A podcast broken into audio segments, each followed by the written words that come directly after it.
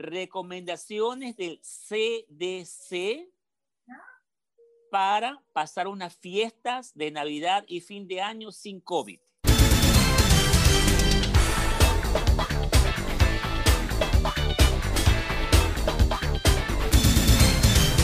Bueno, seguimos aquí, aquí en Radio Fuego 106.5 en mi entrevista de salud del día. Ayer estuve en la ciudad capital, y ayer también, por eso no he podido estar con ustedes, como los extraño. Ya acostumbrada a salir al aire con doctores desde el 16 de marzo. Claro. Usted es pionera en eso, Marielita, y se la felicita porque muchos pacientes vienen acá y me dicen, doctor, yo escucho a Mariela Viteri con todas sus grandes recomendaciones, y eso es bonito.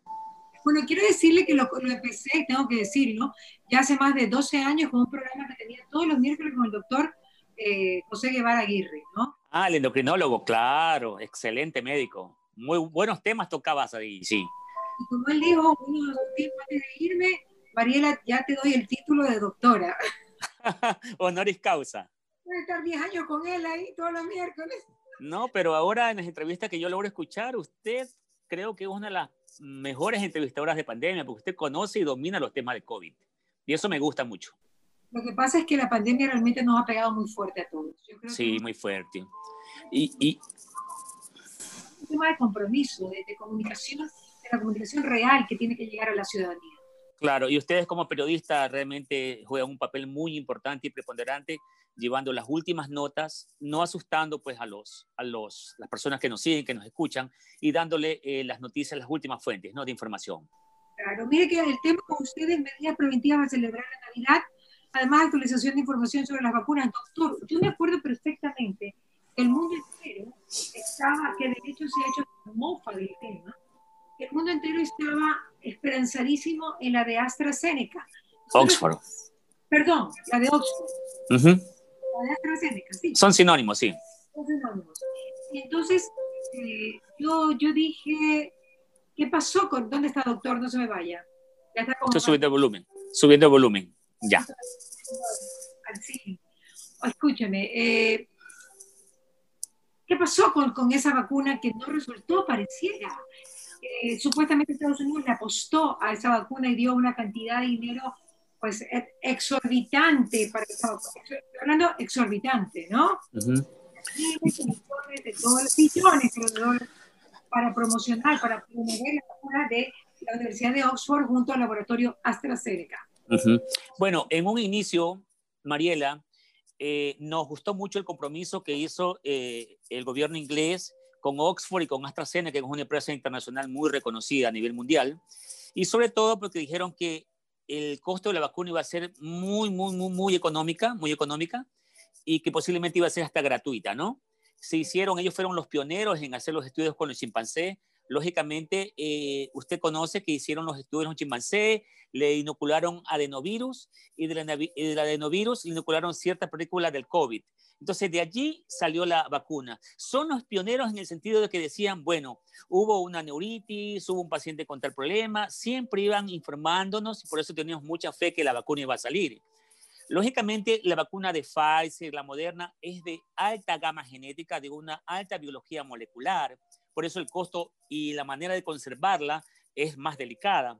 Todavía no debemos de decir no sirve la AstraZeneca, porque todavía hay mucha tela que cortar, Marielita. Si bien es cierto, aprobaron en Reino Unido para eh, vacunación de emergente a los médicos, todo el personal sanitario y a los abuelitos ¿no? de ciertos centros geriátricos, colocar la famosa vacuna modificada de Pfizer y BioNTech, en el sentido de que tienen un gen, es una vacuna moderna en sencilla, cogieron una proteína de la, de la espina del spine de la corona, del coronavirus, para que haga una reacción anticuerpo. Pero todavía no podemos saber. Sabemos que es eficaz la de Pfizer en un 95% por los 36 mil pacientes en estudios randomizados. ¿Qué significa eso randomizado?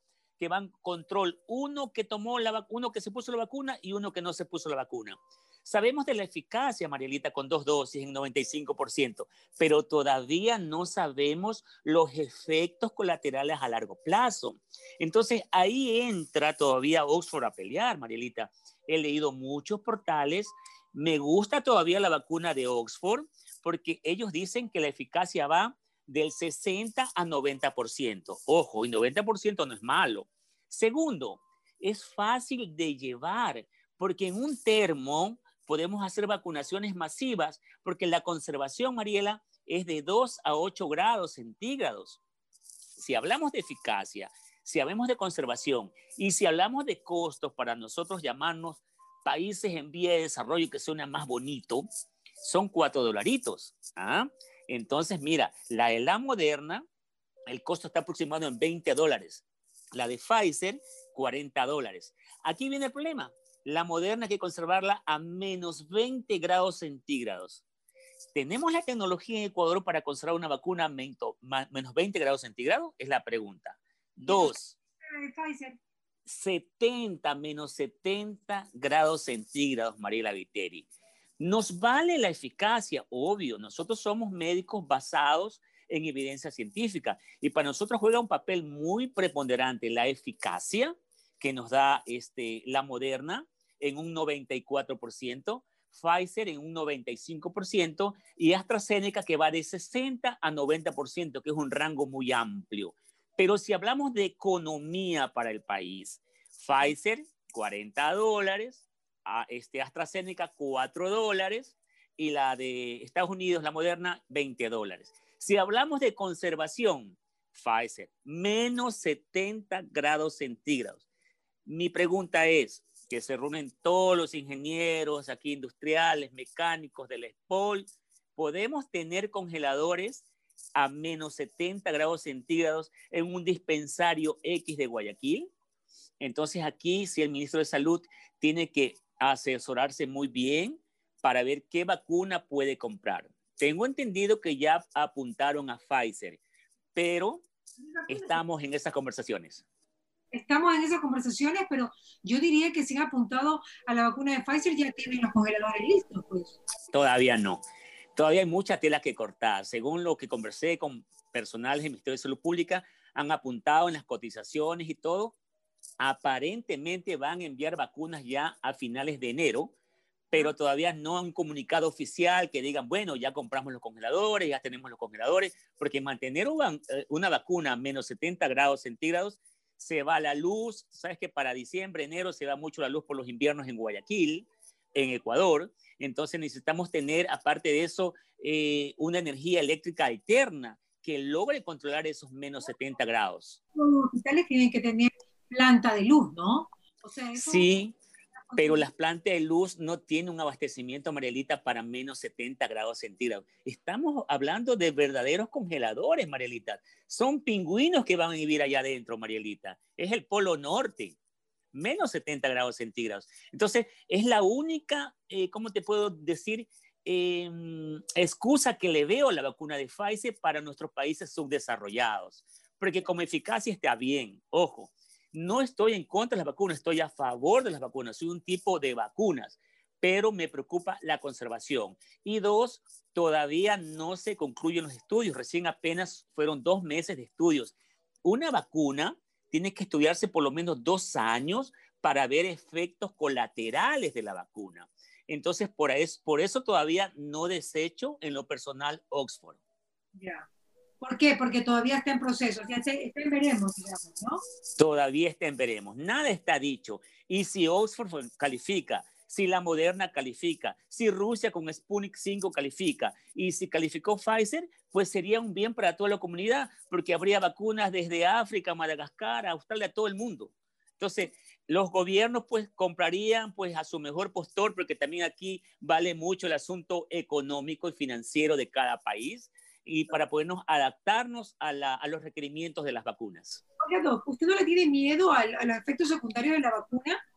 Eh, los efectos, digamos, primarios, secundarios. Sí, te cuento que analizando la vacuna que aprobó el Reino Unido de, de, de Pfizer, en realidad provoca, se comprobó en un grupo placebo, ¿sí? Y un grupo que se colocó la vacuna. Realmente los efectos iban a la par. Habían efectos locales como edema, inflamación, eh, se pone roja la zona afecta, había fiebre, había cierto malestar, había cierto escalofrío.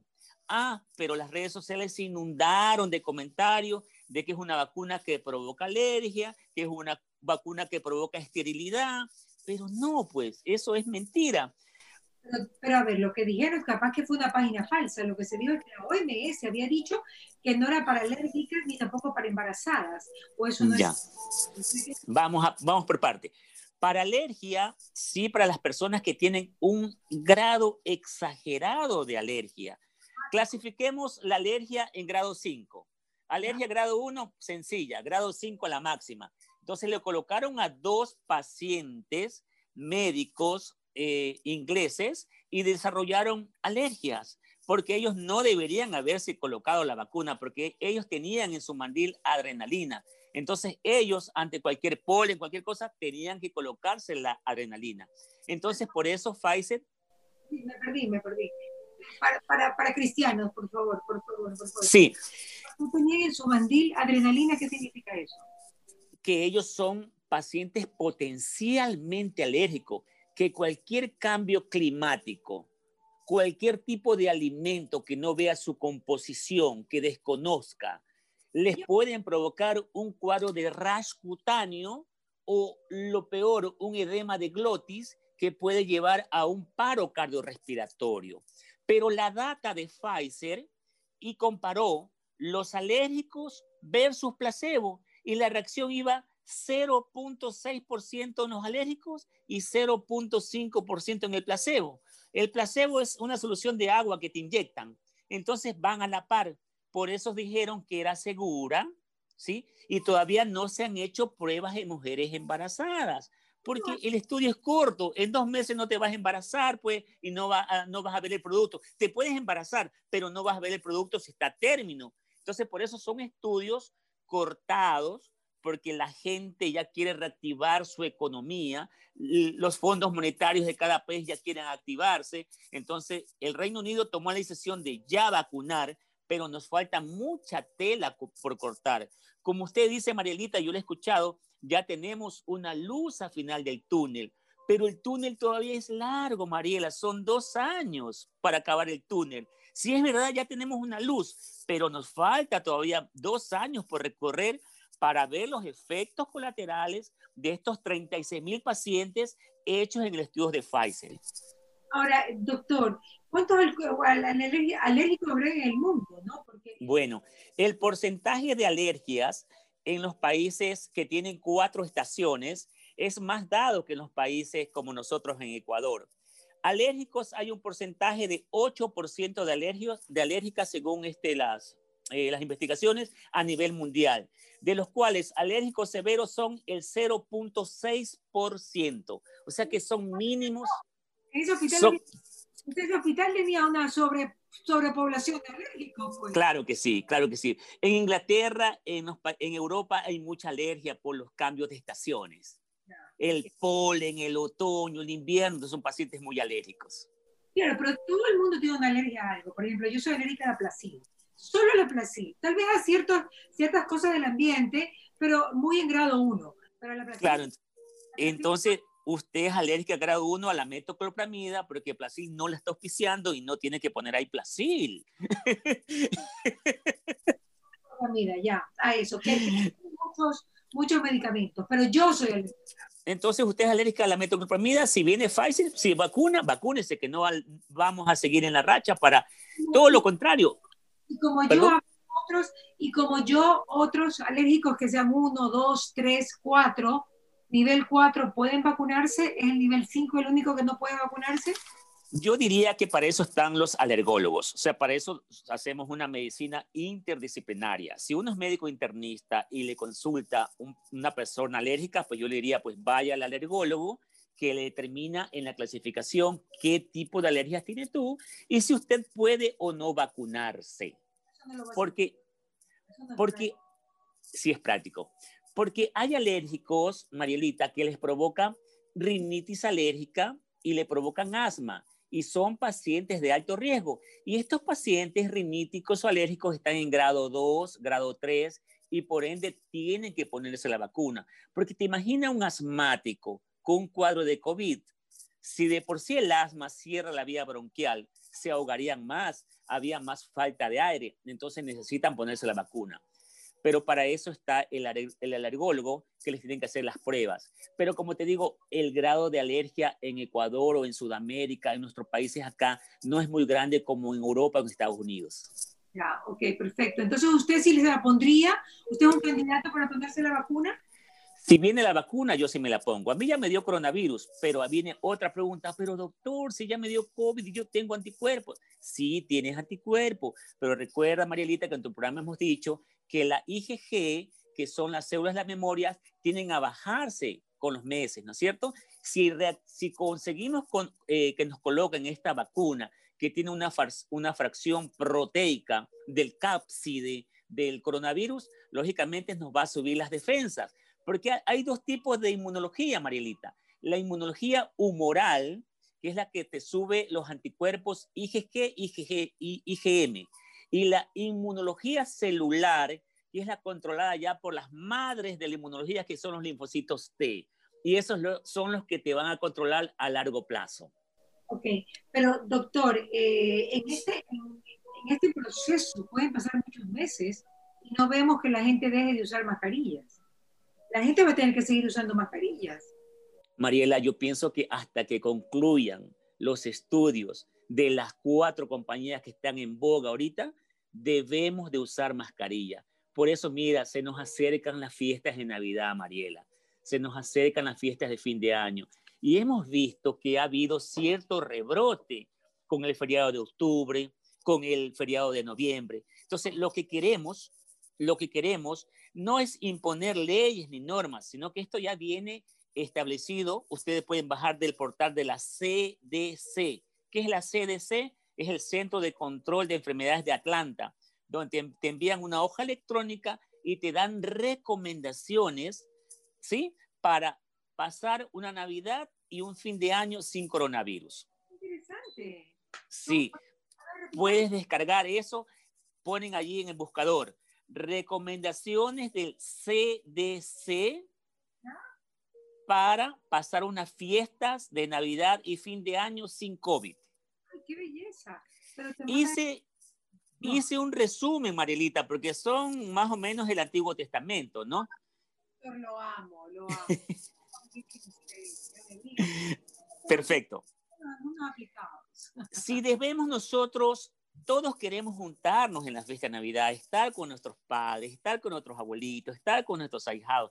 Todos queremos estar en la gran cena navideña. No importa el pollo, no importa el pavo, queremos estar en la cena, ¿no es cierto? Porque yo esa es parte típico del ecuatoriano. Y quemar el año viejo y desearse feliz año, abrazarse, besarse, las dos uvitas, correr. Lamentablemente no vamos a poder hacer eso en este año. Habrá tiempo para hacerlo. Y este año va a ser de mucha reflexión, de mucho aprendizaje. Si nos, primero, la CDC dice que nosotros debemos reunirnos en grupos familiares que pertenezcamos a la misma burbuja o al mismo clan, a la misma tribu. Por ejemplo, mi tribu tiene que ser mi mamá, mis hijos, mi nuera, gente que está siempre en contacto conmigo pero no podemos invitar a un extraño, amigo o primo de mi nuera que venga a la casa, porque no sabemos si trae el virus, ¿me comprendes? Ahora, si ese extraño, por razón, razón, viene a la casa, tenemos que hacerle, aunque sea una prueba cuantitativa, que están muy económicas, para ver cómo está el IgG, cómo está el IgM. Pero si yo en mi clan tengo una madre hipertensa, un padre diabético, un padre con insuficiencia renal, yo como jefe de familia no puedo permitir que el extraño, así sea el mejor amigo de mi nuera, venga a la fiesta porque es un potencial caldo de cultivo. No sé si tendrá COVID y esa fiesta termina en una tragedia enfermando a mis padres. Más claro no pudo ser. Ok, perfecto. Entonces, todo lo del clan. Digo yo, el clan ya tiene eh, virus porque nadie quita que alguien de ese clan también fuera, ande pues con otra otra gente, ¿no? De hecho, sí, o que se vea con otra gente, antes, ¿no? Entonces, es complicado, lo estoy hablando en serio. Usted. Entonces, es complicado porque es el círculo, ese famoso círculo, el, famoso hombre, ¿no? la burbuja, la burbuja social, pues nadie quita que alguien de ese también pueda traer virus a la casa. Claro que sí. La CDS, la CDS recomienda cosas muy interesantes y a veces no prácticas para nosotros los guayaquileños y manavistas, que somos muy afectuosos, muy querendones, que nos gusta el abrazo, el apapacho, la chochadita, el besito. Ellos dicen que las reuniones deben ser vía Zoom y acá en Ecuador eso es imposible hacer una reunión vía Zoom. El clan de los Viteri por allá, el clan de los, qué sé yo, de los Vélez por acá, es difícil hacer la reunión. A mí me va a tocar. Yo tengo que hacer mi reunión navideña en Zoom. Ya, perfecto. Entonces usted ya lo meditó y usted es una persona, un influencer. Entonces usted tiene que decir en sus redes que es importante hacer las reuniones vía Zoom, porque la CDS lo dice, va a ser difícil, pero de pronto con eso estamos previniendo muchas enfermedades. De pronto ya la carga viral de tu abuelito que le dio COVID se bajó y llega familia de otro clan y te infecta de coronavirus a tu abuelito y vas a pasar un fin de año muy triste. Ok, perfecto. ¿Qué más dice la CDS? La CDS dice que cuando vayamos a una reunión y ya es difícil que el clan B vaya a visitar al clan A y ya el clan E ya está, el clan B está metido en el clan A, bueno, tampoco lo vas a botar de la casa. Tratemos de hacer una reunión en un espacio libre donde circule el aire, ¿sí? Inclusive si tienes extractores de aire fuera mejor, abrir las ventanas, abrir las puertas lo que más se pueda, porque si estamos en una habitación de 4 por 3 con 20 personas, estamos expuestos a que tosamos, estamos expuestos a que alguna secreción nasal nos contagie. Entonces, el clan A se va a comer en el patio, el clan B queda comiendo en el comedor sin dañar ese vínculo social. Si es posible, una sola persona cocine, Mariela. La cocinera se hace un PCR, dice la CDC. La cocinera autorizada máximo uno, porque en toda familia uno se mete a la cocina, pues a ver cómo está el pavito y a picotear por allí y a ver la salsita y a meter mano. Eso no vamos a hacer este año, Mariela. Una sola persona encargada de la cocina, prohibido, así como salen en cuidados intensivos, personas extrañas. Así de sencillo. No podemos hacer comida self-service, hacer los buffets para ahí. No. Nosotros esperar que esa persona que está calificada con PCR negativo o con inmunoglobinas IgG alta, IgM baja, que ya no tiene COVID, nos lleve a la mesa en platos descartables, cucharas descartables, tratar de usar todo descartable, Mariela. Y el basurero tiene que ser de esos basureros prácticos que tú le das una patadita y se sube para no andar nosotros alzando el basurero con la mano. Entonces, votar todo allí. Mira lo que dice la CDC. Escuchar música en volumen bajo. ¿Por qué? Porque nosotros, muy afectivos, con un vinito, un champancito, no sabemos ni a veces dónde dejamos la mascarilla o no sabemos dónde dejamos hasta nuestros interiores. Ah, no, esa es bromita.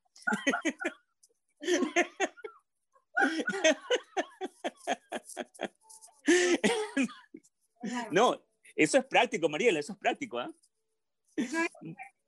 Claro, eso es en la vida real.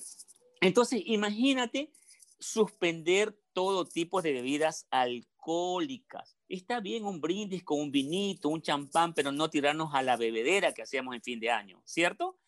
Y la hora de la comida es la crucial, porque como estamos todos así, a dos metros de distancia de una persona a la otra, en la hora de comer, pues tenemos que sacarnos la mascarilla e ingerir los alimentos.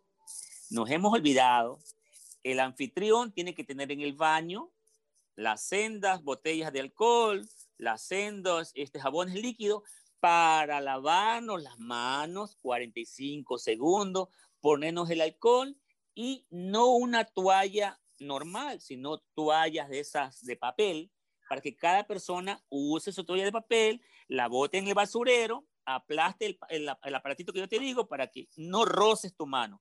Vas a comer, pero no vas a hablar, porque si estamos hablando fuerte, yo gesticulo y una gotícula de mi saliva va a la otra persona que está al lado y no sabemos cómo están las defensas de esa persona. Por último, a esa persona ya le dio COVID, pero no sabemos si las defensas se le bajaron. Entonces va a ser una Navidad diferente. Podemos unirnos con nuestro clan, escuchar música baja, pero no hablar en ese momento. Tenemos que hablar saliendo de la cena y en grupos pequeños. Uno. Dos. Ay, que viva el 31, que viva la y el abrazo, feliz año. Prohibido. Prohibido los abrazos afectivos el 31 de diciembre. Prohibido el beso afectivo el 31 de diciembre. Ya tenemos tiempo para abrazarnos. Esto es un tiempo de aprendizaje y mira, que vamos a valorar esos abrazos, vamos a valorar esas chochadas, vamos a valorar esos besos que a veces los damos de forma automática, pero este año no lo podemos hacer. Los vamos a acumular y esos besos se van a acumular para cuando ya haya toda la luz al final del túnel, como tú dices, Mariela. Qué bonito, doctor. La verdad es que son difíciles las recomendaciones, pero hay que hacerlas. Se me viene a la cabeza que puede ser una Navidad, fin de año, bueno, más que nada un año aburrido, ¿no? No creo porque en familia podemos rediseñar. Tú invitas a grupos de psicólogos que son especialistas. Por cada no que tú le dices al familiar, tienes que darle como recompensa tres sí. Entonces, de esa manera nos estamos adecuando. Si tú le dices a una persona no, pero dale tres alternativas para hacerlo. Entonces, yo pienso que la gente viendo, eh, escuchando estas entrevistas y líderes de opinión como usted, que impongan la reunión virtual, que publiquen qué vamos a hacer. El problema es qué, qué pasa después de Navidad o fin de año. No queremos la famosa aglomeración de los cuidados intensivos, la saturación de los cuidados intensivos en los centros hospitalarios. Eso es lo que queremos evitar. Claro que sí, doctor. Ahora, yo lo que veo es que el comer y no hablar es complicado. Eso no va. Entonces, la única solución es estar con poca gente, doctor. Con poca gente. Usted lo ha dicho usted, lo, usted lo ha dicho, usted lo ha dicho. Poca gente, dos metros de distancia y listo. O sea, ¿cómo, cómo nos, ponemos a 11, 12, que tenga una mansión, no? Pero claro. Básico es estar cuatro o cinco personas máximo, doctor. ¿Alguna otra recomendación que esté viendo por ahí? Claro, este, tenemos que, a más de la música bajita y hablar bajo, este, no exceso de abrazos, no besos, nada de esas cosas, si el abuelito es hipertenso, diabético, de alto riesgo, pues tenerlo en un lugar bien aislado, que participe de la reunión, pero una reunión más o menos cuatro metros delante de todos, los nietos no acercarse tanto para apacharlo ni abrazarlo, porque tenemos que cuidar el paciente de alto riesgo. Siempre yo les recomiendo, este, les voy a hacer un menucito, ¿qué les parece?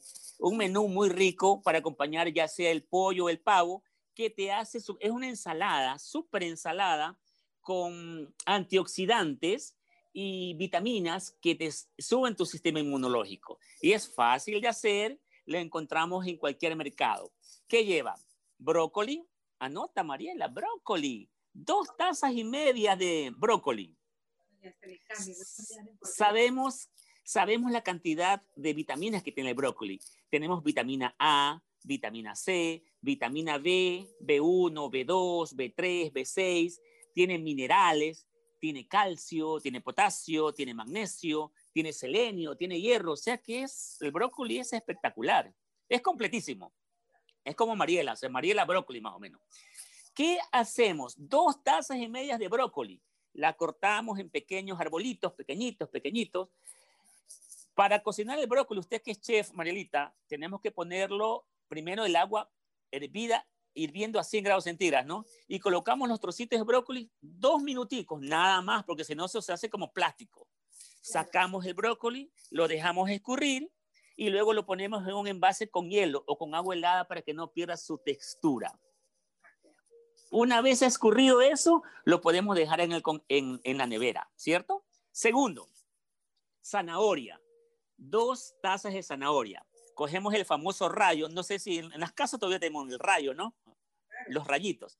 De la parte más cortica rayamos la zanahoria, dos zanahorias, la dejamos allí, reposar, lo limpiamos y todo. Cogemos una manzana, la partimos en pedazos la manzana, la manzana se oxida. Entonces, como truquito, sacamos zumo de limón y dejamos reposar la manzana en el zumito de limón, ¿cierto? Y luego escogemos el mango, que es una fruta riquísima. Mira, el mango tiene tantas cosas, tiene vitamina A, vitamina C. Lo cortamos en tiras julianas. Los cortes julianos son como largos, ¿no es cierto?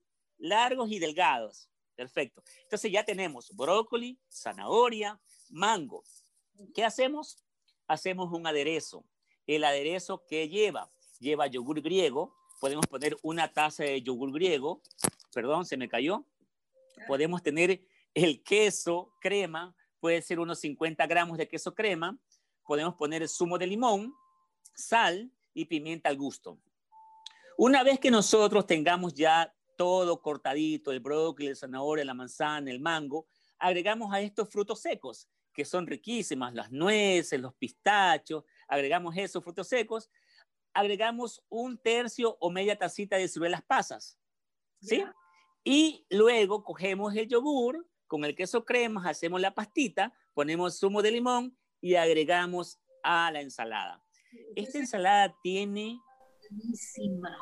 Tiene antioxidantes, tiene fibra, tiene flavonoides y va acompañada de una proteína que puede ser pavo o puede ser pollo o puede ser cerdo. De esa manera estamos comiendo bien, algo nuevo, innovador y diferente. Me encanta, me encanta. También va a estar en la revista esta, esta, receta para Navidad, buenísima. Sí, muy rica. Y, y, sobre todo el, el nivel nutricional que tiene es maravilloso. Gracias, mi doc. Tengo que dejarlo, ya son casi las 2 y 20. Yo dije que usted me queda de largo. Un abrazo, mi doc. Feliz Navidad. Que Dios te bendiga que bendiga a todos nuestros radioescuchas y que no perdamos la fe, que sea Pfizer, que sea la Moderna, que sea Sputnik, que sea cualquiera, mientras más vacunas es mejor porque abaratamos los costos. ¿Qué pasa con Mariela? Llegó a ustedes gracias al auspicio de Nature's Garden, Interagua, Banco del Pacífico, Municipio de Guayaquil, EMAPAC, Produbanco, Ceviches de la Rumiñahui, ATM, Blemil, Vitafos, Municipio de Quito, Puerto Limpio, Mave, McCormick, Municipio de Vilagro, La Holandesa, Atún Campos, Diners Club, Fideca. Que vuelva la música en vena